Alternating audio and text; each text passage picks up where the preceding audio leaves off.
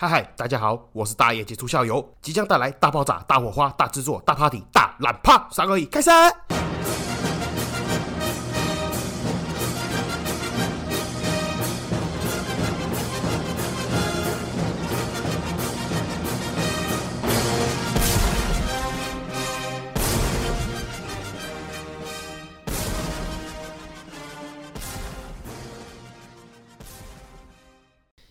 嗨嗨，这里是社会观察日记，我是大爱就下，欢迎回来。好，真的是欢迎回来哦，这一次真的是好久不见。我还记得这个遥想啊，遥想这个节目刚开始录制的时候呢，我还发下好语说，我一周要更新两次。哦，结果再后来呢，变成了一周一次。在之后呢，变成两三周有空的时候更新一次，结果现在呢变成了一个月更新一次。我想说呢，已经变成月更了哈。我们还是我将近上次更新是大概五月初嘛，那我们现在还是要来更新一下，不然我实在是怕，因为真的是哦两三天就会有一次这个我们的听众好朋友私讯问我到底要不要更新，哦，我真的很怕说接下来大家的关心呢变成问候，变成骂三字经这种问候。但我还是要先解释一下啦，我不是说什么真的录到懒了不想做还是什么干嘛有的没有的，主要是真的是太忙太累了。那如果在看我那个 Instagram 啊，还是我的粉丝专业的听众好朋友们就会知道，说我前阵子真的是累到我累到这个整个人免疫力下降，然后荨麻疹开始冒出来，然后整个人是非常疲劳。因为最累的时候，真的曾经连续有好几天，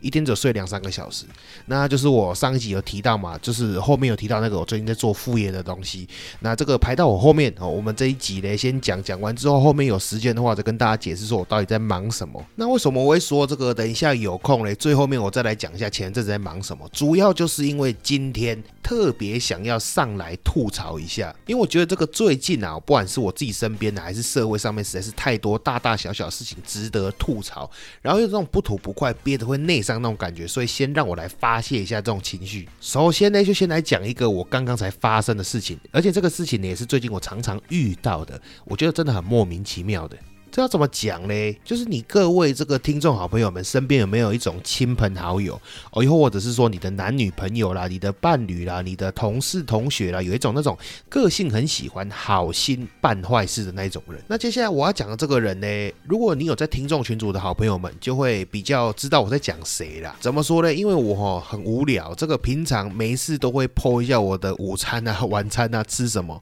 我就是不是吃的特别好，就是我连吃便当还是今天吃干面。我都会剖哦，真的是很无聊这种人。那其中呢有一个常驻的嘉宾就是乡村干面哦，因为其实我还蛮喜欢吃素食的，尤其是我家附近有一间这个卖素食，他们家的乡村干面我真的很喜欢吃。我还曾经哦有连续一个礼拜的午餐都吃乡村干面这个素食干面的。那当然也不是什么信仰的关系啦，哦还是什么爱动物啦、环保爱地球啦，什么有的没有的原因啦，主要就是因为好吃哦，就这样子而已哦，所以不用过度联想啊。但这不是重点。那当然今今天呢，第一则这个故事的主角呢，就是要讲这个素食餐厅的老板。不过呢，开始之前，我还是要必须先正面的报道平衡一下哦，讲一下这个素食餐厅老板他们一家人都是很好的人，而且他们刚开始呢，为什么会开这间素食餐厅的原因，主要就是因为他们是吃素的，并且因为呢，他们有一个小朋友有一些状况，那你也知道嘛，就是如果上班族的话，没办法就近的照顾这个小孩子。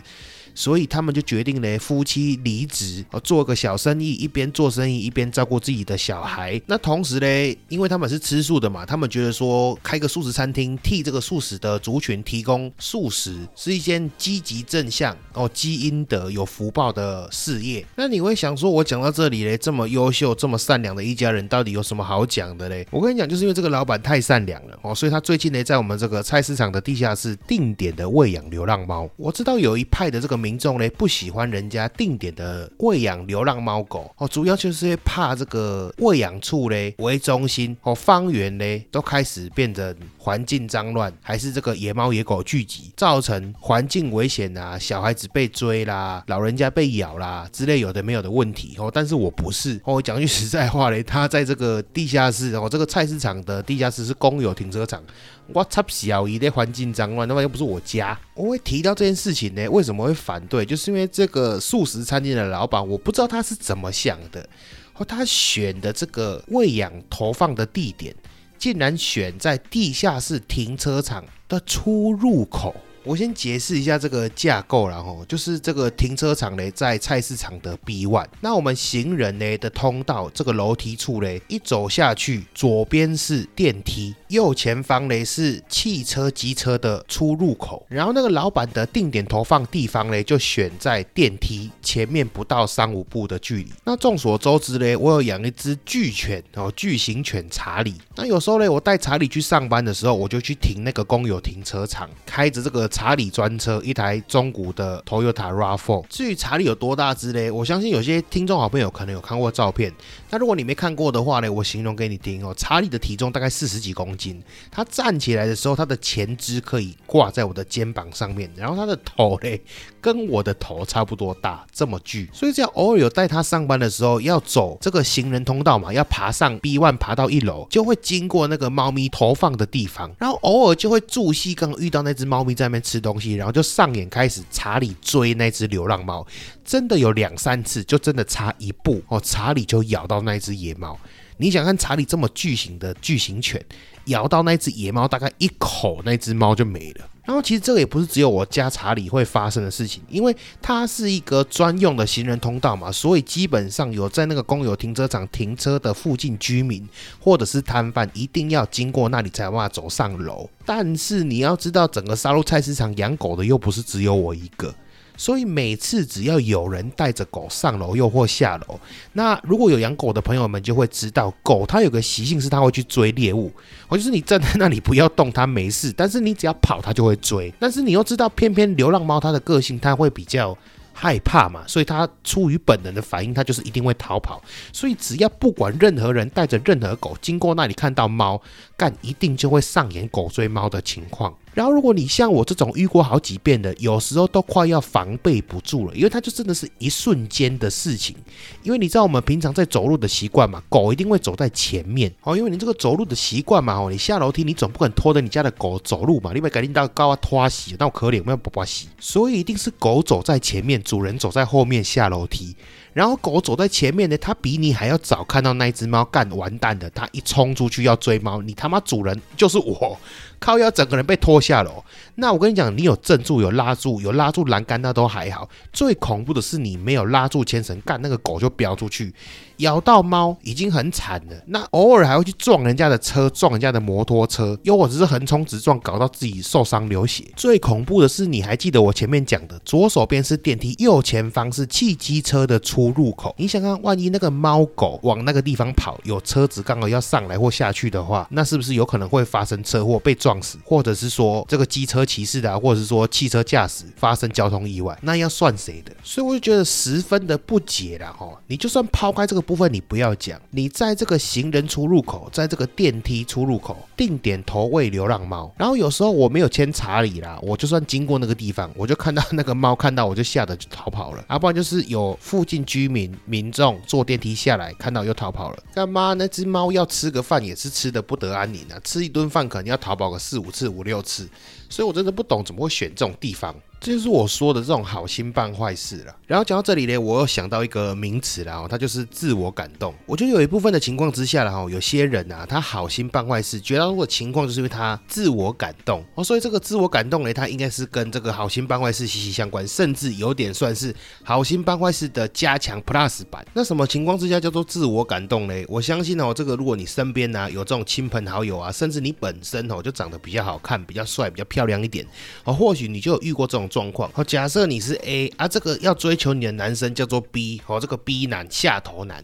那这个下头男呢，就自己嘞，天天准备早餐，哦，天天准备早餐给你，然后都准备这个花生吐司给你吃，哦，花生厚片。然后呢，你明明跟他表明说不用不用，谢谢哦，但是不用送了，但是他就是偏偏要送给你哦，甚至你直接跟他讲说，干你妈的，我花生酱过敏，我花生过敏，不要再送了啊，他还是偏偏要送给你。然后最后呢，你实在是无可奈何，义正言辞的回绝他说不要再送了，不要靠近我，感谢你。然后这个下头男呢，这个逼男逼养的就心态崩溃，然后觉得为什么他对你那么好啊，你为什么都不能给他回报？然后转身告诉全世界说，哇，看你看这个 A 女，哇，下流货色，辜负我对她的好意，点点点诸如此类的，这种就是我所谓的自我感动，你知道吗？然后讲到这里哦，我又想到另外一种自我感动哦，也是最近发生的事情哦，实在是不吐不快了。就是前阵子这个小美人鱼翻拍真人版这个《Under the Sea》《Under the Sea》那部电影的事情啊。那反正呢，我也接不到这个迪士尼的广告代言工商活动了，所以我也不怕，所以我就只讲。当然开始之前，我就直接先表明了，这个跟种族歧视真的没有半毛钱的关系。好，你从这个全世界各地的这个 YouTube 的那个叫什么预告片，好，那个 Like 跟 Dislike 的比例，你就知道。然后从后续的这种影评啦、哦口碑啦、然后票房啦、满意度来看，哦真的是只有一个烂来形容而已。这个已经脱离了种族歧视的问题所在。开头我就先破题了，我觉得这整部电影也好，还是后续这个迪士尼的反应，哦甚至这种行销策略啦，或者是说媒体风向啦，整件事情来龙去脉，我觉得重点就是两个问题：一个是迪士尼自己的自我感动，第二个是不知道是这个迪士尼的行销策略了，还是哦，这个传播媒体自己自动自发的这种舆论导向啊，哦，恶意挑动这种所谓政治正确的话题。当然，因为我没有完全的去深入了解到底是谁带起这个风向，所以我们也不方便说这个是迪士尼带的头。但是我相信这么大一间公司应该不会做这种弱智的行销方式。不过我也必须要说了，这次大家民众对于这个小美人鱼这部电影那么斗短，有一大部分的原因就是因为这些新闻媒体也好，又或者说这些民众网友也好，哦，他们带风向、带节奏、挑拨离间、煽动这种情绪的。就像我前几天这个 IG 的现实动态分享的那个专有名词一样。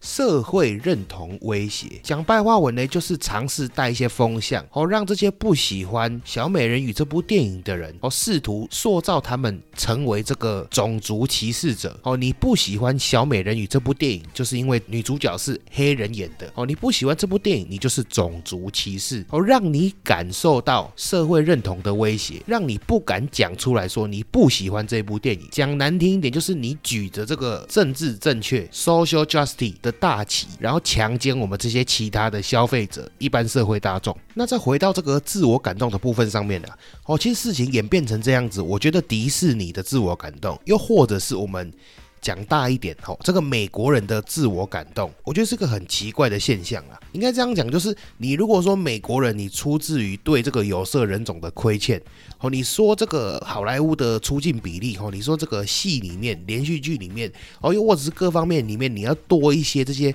有色人种啦，或者说什么 LBGTQ plus 族群之类有的没有的，哦，这些好朋友们那都没关系，因为讲句实在话，我也是黄种人嘛，我也是有色人种，我不差。但是你不能用我刚刚讲那种社会认同威胁的方式来去胁迫人家支持你吧，这是一件很奇怪的事情。还有一些晚餐仔，你知道吗？Dinner 哦，低能儿，我就不知道他们是刻意出来带风向，还是他们真的被洗脑的。我就看到有两类人，我觉得还蛮奇葩的。有一种人，然后他就出来说：“哈，我们这些人会去嫌这个小美人鱼丑的哦，就是因为我们陷入了这种哦所谓传统白人的审美观里面，就是因为小美人鱼她是有色人种去演的，所以我们就觉得她潜意识觉得她不漂亮哦，因为她不符合白人社会潮流主流的审美观哦，所以我们是错的，我们是种族歧视。那还有另外一类人，我也觉得也蛮奇葩的哦。他说：哦，我们这些黄种人很奇怪哦，因为这个。这次的批评事件主要都集中在亚洲嘛？他说我们这黄种人很奇怪，我们就是把康恰，我们是嫉妒，我们嫉妒这个黑人可以去演小美人鱼，我们应该有色人种团结起来，要去争取黄种人演小美人鱼，而不是去批评黑人演小美人鱼。我就不知道干你娘，他们到底是头脑在想什么？我就直接讲粗鲁一点、粗暴一点的。我们拉回来刚刚我前面所讲这个美国人的自我感动。你要知道，小美人鱼这个故事是北欧的神话故事，北欧的童话故事，好吗？北欧人他没有蓄奴，北欧人他没有叫人家去采棉花。有亏欠的是你们美国人，你们要增加这个黑人有色人种的出镜几率了，吼，曝光几率了，权益了，无为不黑是你的代志。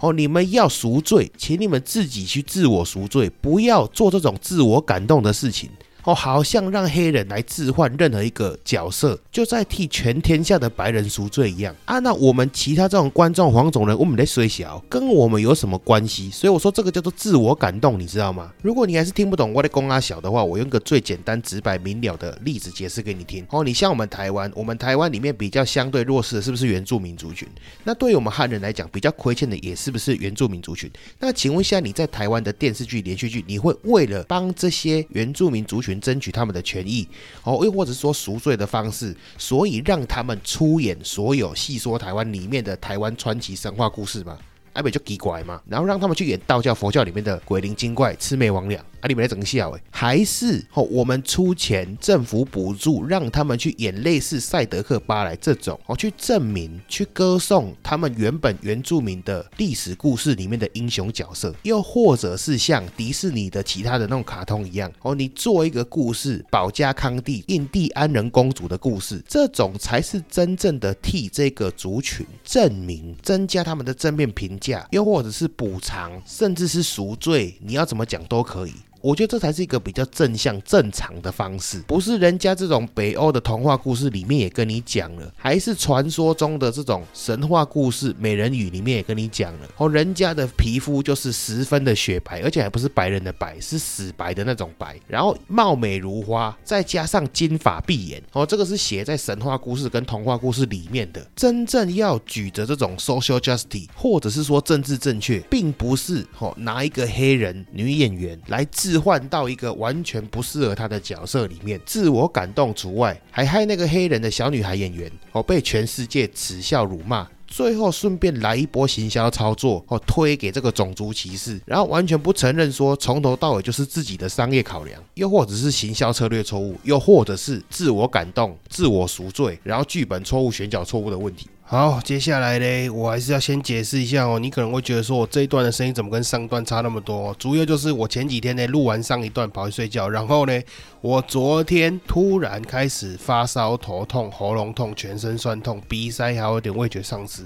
我本来想说我是不是二次确诊的，结果不是，我去看医生是 A 流。那我也听诊所说嘞，最近真的是蛮多人确诊，然后还有这种 A 流的情况发生啊，所以大家还是要注意一下自己的身体健康状况。那所以如果这一段接下来有点鼻音重嘞，声音有点模糊，还是一直暂停咳嗽的部分，我请大家稍微见谅一下。那接下来我们就继续回到前面来讲这个下头男的部分的。那我突然想到，我先来解释一下了，或许前面有些听众搞不清楚我到底在讲什么下头男，下头什么意思？这个下头嘞，它来自于对岸的一个网络用语啦。哦，那它怎么来的嘞？下头的相对名词就是上头嘛。我听这个东西很上头，我吃这个东西很上头，就是意犹未尽的意思嘛。那相反来讲，下头的意思就是让人家觉得很逗短、很讨厌，叫下头。那所以可想而知，下头男呢，就是让人家觉得很逗短的一个男生。其实会想要讲这个，就是因为前阵子发生的这个很多嘛，就是其实那个新闻已经报道到，我已经记不清楚到底是实际上有发生过多少事情。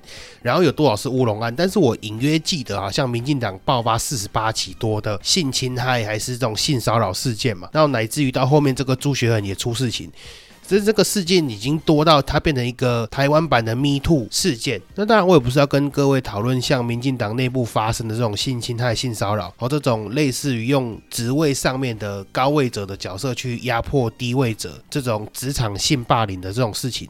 还是乃至于到后面像什么朱学恒喝醉酒啊、酒后乱性这一种东西，我不知道跟各位讨论这种社会争议了，还是这种司法案件的问题。好，毕竟我们人为言轻除外，我们也不清楚这种事情的来龙去脉、真相是什么嘛。那这种东西就是交给这种大人呢，还是这种司法单位去做裁决判断？我也不知道扯什么政党倾向啦，还是立场的问题。因为我相信哦，像是民进党这种职场性霸凌啊，又或者是说上司去性骚扰，不管是语言性骚扰还是肢体性骚扰下属这种事情，这种下头男到处都是，绝对不会是民进党的单一问题。他或许只是刚好恰巧民进党连环爆出来这个问题，但当然我也不是意思是说我支持民进党内部去做这种事情。我比较想要讲。是两个问题，两个方向。第一个问题哦，我不是故意要臭啊，我也不是什么致命清高啦、假道学啦、假正义之类的。我只是真的身为一个男性，我真的很好奇，我是真的不懂说这种性骚扰、性侵害的乐趣到底在哪里？就你说，你既然是可以利用职场上高位者这种方式去压榨下属、去性骚扰人家、去性侵害人家的话。那代表说你本身在这个社会上社经地位是高的嘛？那照理来说，你只要肯花钱，又是动用你的权利，照理说一定有部分的人会愿意去配合你吧？就是讲白话文啊，你真的养，你去花一点钱去找性工作者，这样没有比较好吗？可能是我比较现实，比较市侩一点吧。我觉得什么事情都有那种风暴比吧，风险报酬比。哦，又我是说 CP 值也可以拿来套用，就是你做这件事情，你明显的它就不合这个风暴比，它就不符合这个 CP 值。你去强奸人家，你去性侵害人家，你去性骚扰人家，然后用你的所有前途去换，我真的不太懂这个逻辑在哪里。我们比较市侩一点，我不是什么站在什么社会正义的角度去看，我是 站在我觉得完全不合理的这件事情来去看。就你明明可以用一个很小的代价去解决你的性需求，你到底干嘛要做这种傻事，然后去伤害？别人是真的那个对方有漂亮到可以让你不惜一切去性侵他人家吗？我不是真的不太懂了。那我知道有些人会讲说他们在寻求刺激啊，但是其实说一句实在话啦，我觉得如果你肯花钱的话，你去找性工作者，你要有多刺激，他就演得多刺激。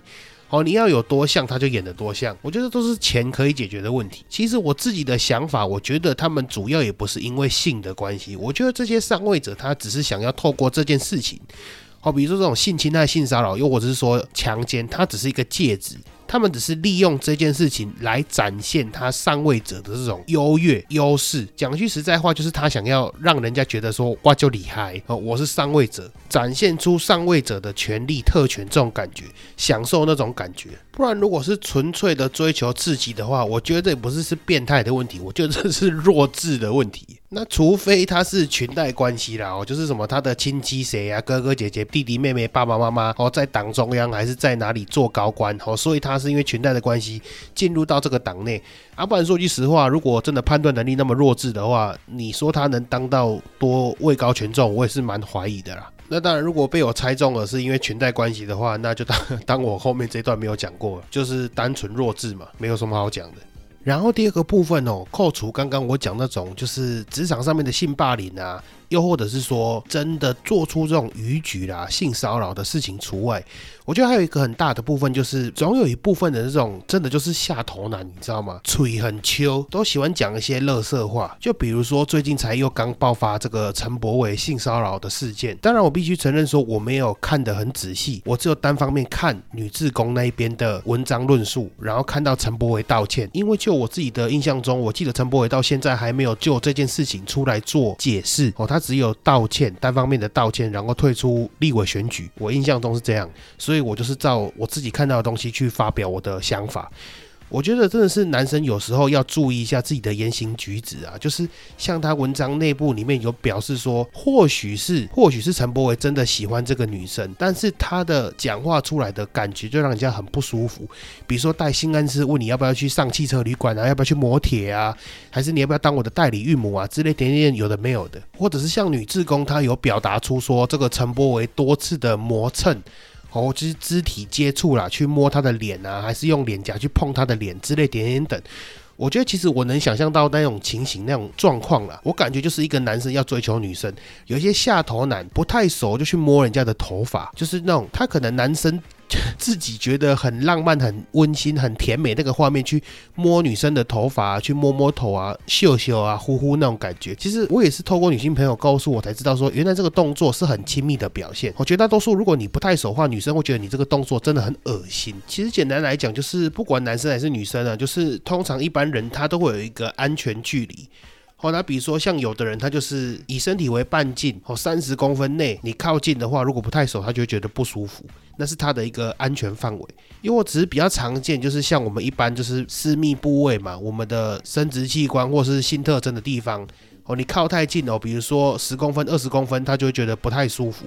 又或者是像我刚刚讲到这种，就是女生可能觉得她的头比较重要，摸人家的头发或是摸脸、触碰脸的话，是一个很亲昵的表现。哦，这是通常要关系很好的情况之下你才可以碰。我觉得就是可能在现代的这种性平教育还不够完善、不够完全，然后有些人就是不知道那个分际在哪里，哦，做的太超过了。当然，我还是必须要重申一下，这种行为是错误的。我我不是在替陈柏威洗白，也不是说他这种行为是对的。我只在说吼，或许我们男生都应该想象一下，什么样的情况换作是我们，是不是也会感到不舒服？又或者是说，如何去避免成为女生口中那种下头男、那种耳男？当然，还有刚刚前面讲到，就是这种吹秋啦，就是讲话自以为是的幽默这种问题，应该也是要学习的，怎么样去尊重对方啊。因为我说句实在话，我也不是说纯粹批评，因为我觉得我也有可能在日常中发生这种事情，因为毕竟我是个很喜欢乱讲话嘛，口无遮拦的人。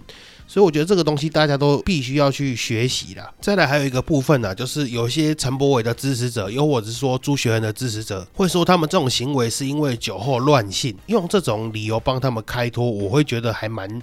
蛮瞎的啦。我就讲比较直接点，我觉得蛮瞎的。就是如果你觉得你的酒后会乱性的话，那你本身就应该要避免在外面喝酒啊，这不是才是正常的行为吗？又或者是说，难道我酒后驾车撞死人，我可以解释说，我撞死人的当下我喝醉酒了，而不是原本的那个我是酒精害我迷失了我的判断能力，所以不能怪我，去怪酒精，去怪酒商，去怪卖给我酒的那个人，这样也是很不合理吧？那你明明知道喝醉酒会酿成后面的悲剧，那你为什么要在外面喝酒嘞？又或者是说，你喝完酒为什么不能找一个替代方案，让你可以安全回家之类的呢？再者说一句良心话啦，我们都已经三十几岁出社会的男生了，哪一个没有喝过酒的？哪一个没有喝醉过的？你跟我说是酒后乱性，我自己是真的打一个很大的问号。因为像是我自己的话，我喝醉酒只会讲干话，我声音变大，然后重复一直讲话，然后爱捆。我真的觉得哦，你本身是什么样的人，喝完酒只是行为放大而已。我不是说酒后不。失态，我的意思说，酒后会乱打人、开无双、无差别乱扁的那种人，哦，他在喝没有喝醉酒之前呢，可能本来就有暴力倾向，又或者是呢，喝完酒变成超级痴汉的这种人，哦，他平常就算没有喝酒，也是猪哥一个，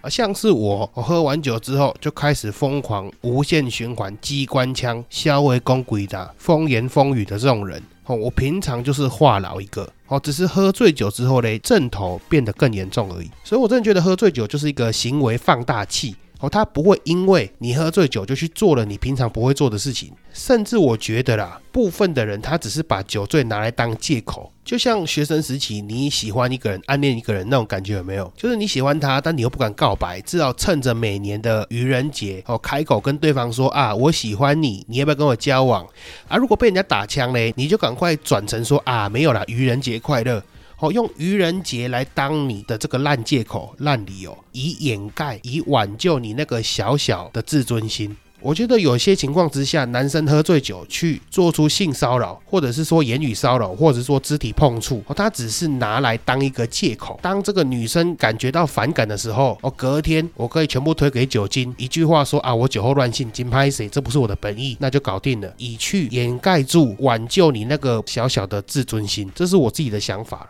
好，那这一集呢，大概就先到这边。本来还想要聊一下这个新北市最近爆发那个幼儿园喂毒案嘛。